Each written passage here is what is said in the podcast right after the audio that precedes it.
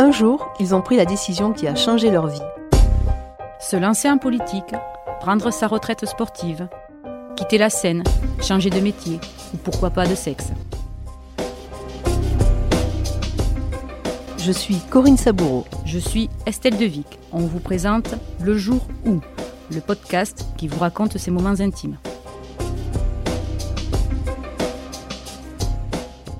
François Calvé, bonjour. On se retrouve euh, ici à la mairie du Soleil. Quand je vous ai appelé euh, ce matin pour prendre rendez-vous, spontanément, vous m'avez dit ben, rendez-vous ici à, la mairie, alors que pourtant vous n'êtes plus maire depuis 2017. Euh, on sent quand même, je vous ai vu arriver, je vous ai vu saluer tout le monde, prendre des nouvelles de, chacun des employés. On, sent que vous avez quand même un fort attachement à, cette, cette mairie. Euh, est-ce que vous pouvez nous parler de ces jours où vous avez décidé donc euh, d'arrêter et de, quitter ce, mandat? Je vois que vous êtes déjà très ému rien qu'à l'idée de, l'évoquer.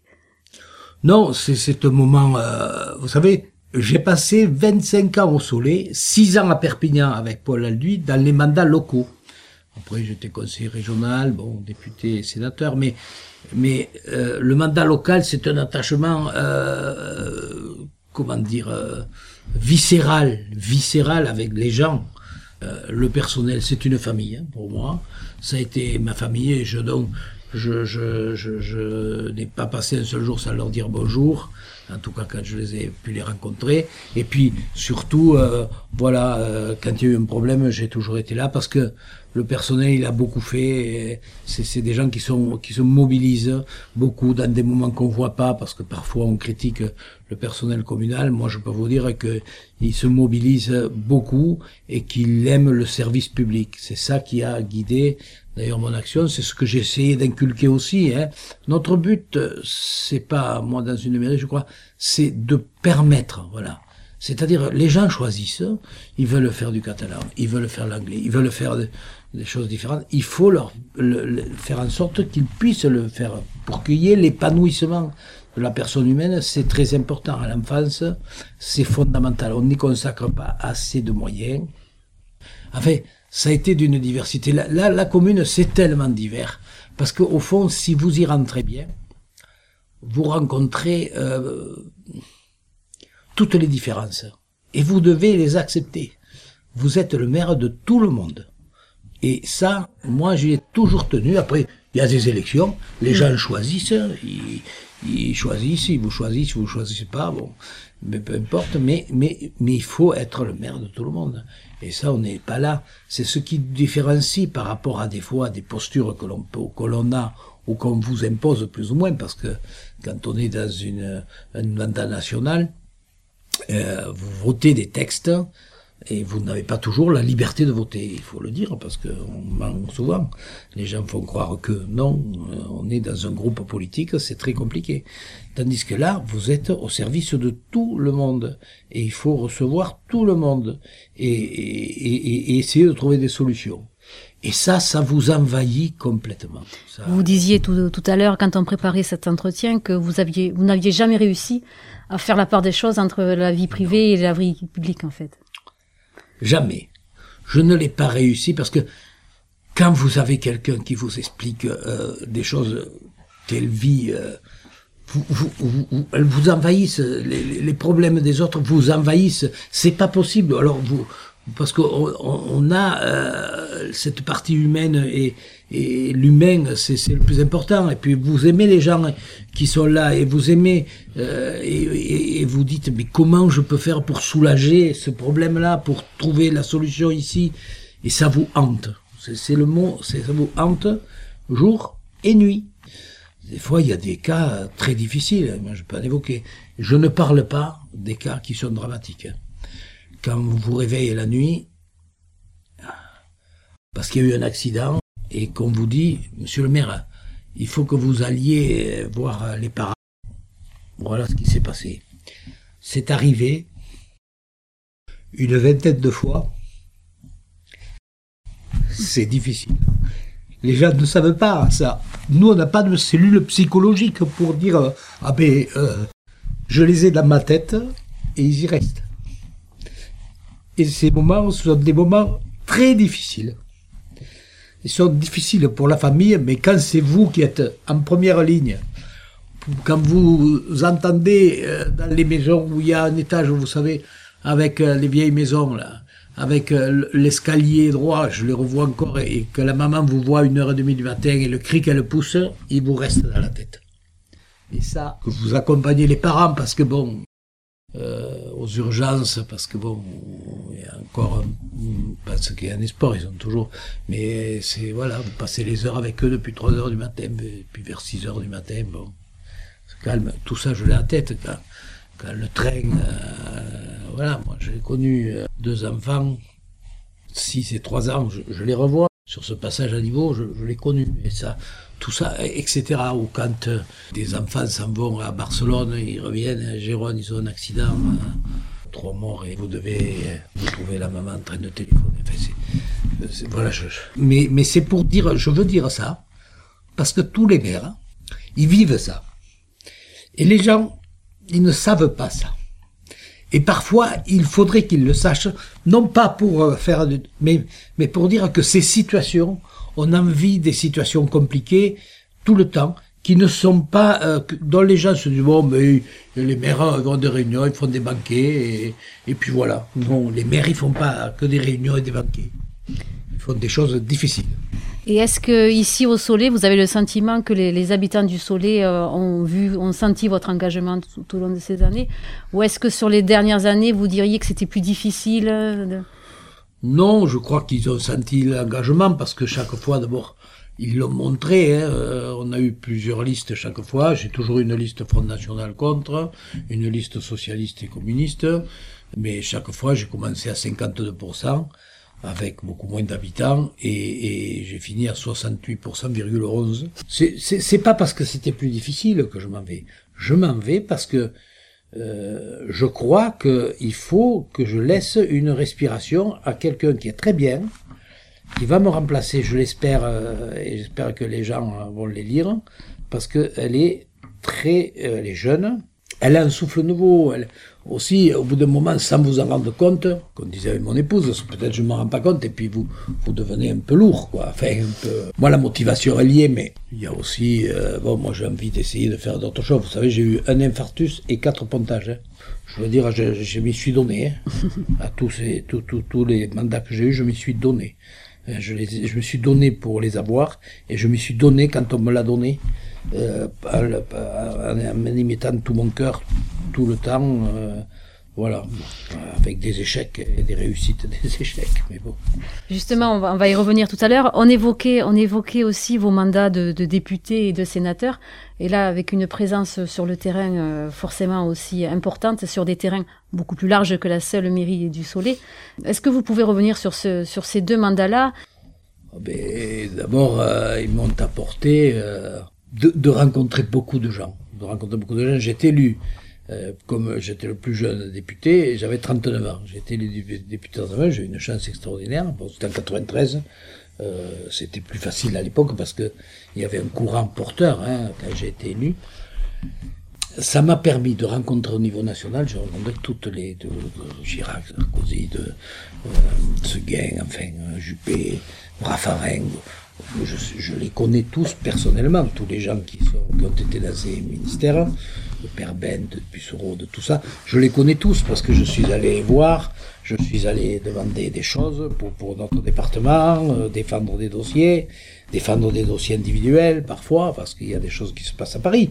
Euh, Paris, c'est bon, on est dans un état un peu jacobin quand même, hein, donc il n'y a pas encore, euh, voilà. Donc j'ai eu, j'ai eu beaucoup de chance et surtout beaucoup d'expérience. Et, par exemple, je pense à, des maires, bon, euh, comme euh, Conflans, ou comme, euh, comme Boule Terner, euh, bon, celui de Boule Terner, il arrête, M. Payrou, mais, mais eux, ils m'ont fait comprendre que la terre était une richesse.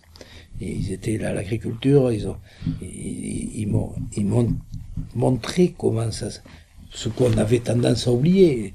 Bon, voilà, la place de la terre dans notre bon déjà, c'était une forme d'écologie. Hein, bon, Et ça vous a aussi permis de défendre un territoire que vous affectionnez ah particulièrement, notamment la, la Cerdagne, ah avec avec un projet qui a abouti, qui a fini par aboutir, qui a été compliqué, euh, y compris sur le plan administratif. C'est l'hôpital transfrontalier de Bourg-Madame. Mhm. Quel, quel, souvenir vous gardez de, de, ce combat pour cet hôpital, de ce de ce long chemin de croix. Ça a, été, un long chemin parce que bon, qui est partagé, parce que Christian Bourquin a été après député après moi, il a continué le chemin, mais le chemin était très long. Et le déblocage, j'ai eu la chance de pouvoir le faire euh, quand nous avons rencontré Douste Blasi. Je suis allé à Paris avec voir Douste Blasi. Jean Castex était euh, directeur des hôpitaux, ça favorisait aussi euh, ces, les choses. Mais enfin, euh, Douste Blasi regarde, euh, mais, euh, quand je lui expliquais, il me dit, mais qu'est-ce que tu vas faire en hôpital en Espagne? Parce que c'était en Espagne. Et alors, il voit, alors je lui dis, mais ça sera magnifique. Euh, de là, on voit tout le territoire de la Sardaigne française, en Vetch, etc. Et alors, elle me dit, bon, parce qu'il il, il, venait des fois font Rome, Douste Blasi, donc il connaissait un peu bien le coin, hein, en étant aussi à Lourdes, bon, à l'époque.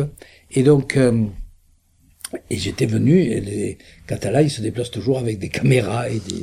Alors, il se, il se retourne et il leur dit, l'hôpital transfrontalier, c'est très bien, changement, hop, et il se tourne vers ses caméras, c'est magnifique, ça sera un très beau projet, etc. Et de là, nous avons attendu 2006 avec la rencontre franco-espagnole, euh, il y avait Zapatero et Villepin, et j'étais invité, j'ai une chance extraordinaire au château de Pedralbes, et là, on a signé euh, avec Xavier Bertrand, c'était à l'époque, le, le, la déclaration d'intention de création de l'hôpital. C'était un moment euh, très émouvant parce que je me disais, ces gens de Cerdagne, il faut qu'ils soient soignés comme les, les gens de la plaine. La seule chose, vous voyez, c'est que ça, c'est un hôpital. Il n'en existe pas en Europe. L'Europe, toute la journée, cite un exemple l'hôpital transfrontalier de Cerdagne. Toute la journée, l'hôpital de Cerdagne est cité un exemple par tous les commissaires européens. Eh bien, je n'ai jamais personne s'est intéressé. On n'est même pas venu l'inaugurer. Je n'ai pas réussi. J'ai écrit au président de la République, j'ai écrit à tout le monde pour l'inaugurer. C'est quand même une réalisation. L'Europe qui soigne les gens, l'Europe ne demandait que ça. Eh bien non, les gouvernements espagnols et français n'ont pas fait un geste pour venir l'inaugurer. C'est quand même euh, quelque chose qui me reste à travers, hein. je ne vous, le cache pas. Et cette, euh, cette, ignorance, entre guillemets, du, du, gouvernement central, vous me disiez, l'avoir ressenti aussi beaucoup sur le dossier des, des transports.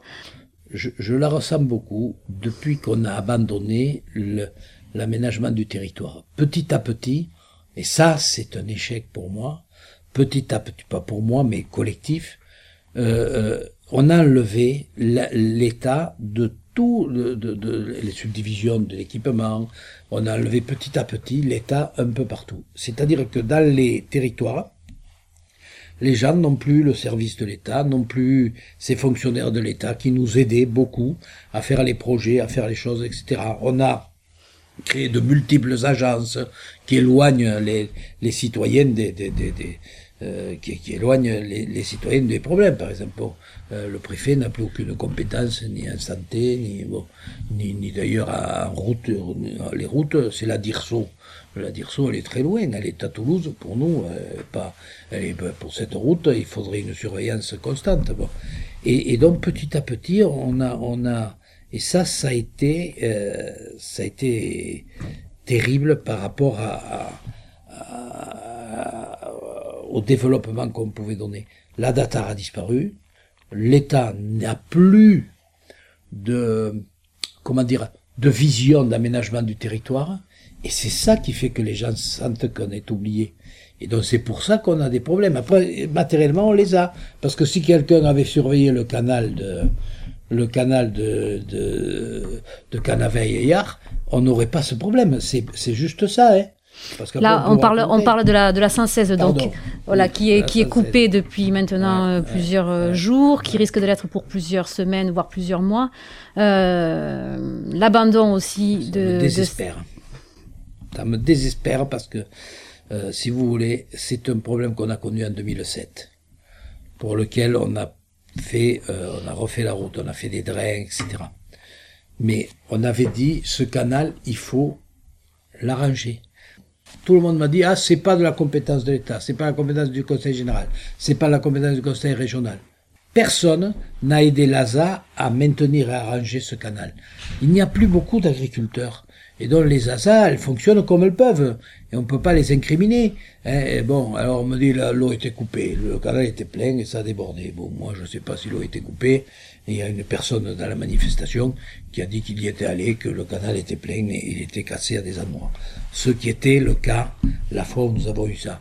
Mais personne. S'il y avait eu une surveillance, parce que c'est un endroit entre Villefranche et, jusqu'à Soto, où, la, la roche est extrêmement friable. Toutes les études géologiques le montrent. Bon, il faut une surveillance particulière. Si on ne le fait pas, il y aura de nouveaux. Parce que il faut, voilà, il faut faire les choses. On avait fait tout un tas de filins, etc. On a, on a fait des choses, beaucoup de choses, mais, mais, mais ce canal, voilà. Parce que c'est pas la compétence, c'est ça la France. Ah, ça, c'est pas de ma compétence. C'est devenu comme ça maintenant. C'est pas ça. Il faut régler les causes des problèmes. Et quand on règle pas la cause d'un problème, eh bien, il recommence. Et vous n'aviez pas réussi à mettre tout le monde autour de la table sur ce... Non, je n'avais pas réussi. Voilà. Je le dis, je n'ai pas réussi. Et euh, je, n'ai pas réussi. Je n'étais plus que député et maire ici. Et je n'ai pas réussi. Mhm. C'est...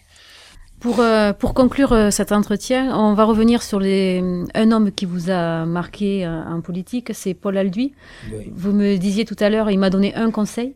Vous, aujourd'hui, à l'heure de, de rendre, de rendre euh, votre tablier à, l'issue du, du, mandat de, sénateur, est-ce que vous auriez un conseil à donner aussi à... Ben, si vous voulez, quand vous recevez les gens, euh, si vous les écoutez pas, c'est terrible parce que bon, il y avait une grande différence entre le père et le fils le, le, père écoutait beaucoup et le fils n'écoutait pas. Vous pouviez rentrer à son bureau, il parlait et il ne vous écoutait pas. Donc les gens repartent frustrés. Quand vous écoutez, c'est déjà une partie du problème qui est réglée. Et, et c'est aussi une attitude d'humilité. Donc vous donneriez le même conseil? Oui, je donnerai le même conseil. Hein, rester humble, modeste, euh, euh, et, et, et, écouter les, les gens et essayer de résoudre leurs problèmes. Euh, tant pis s'ils envahissent, mais il faut accepter. Euh, quand on a, euh, moi j'ai eu la chance d'avoir une épouse qui l'a accepté, qui m'a aidé, bon, des parents qui m'y avaient un peu formé.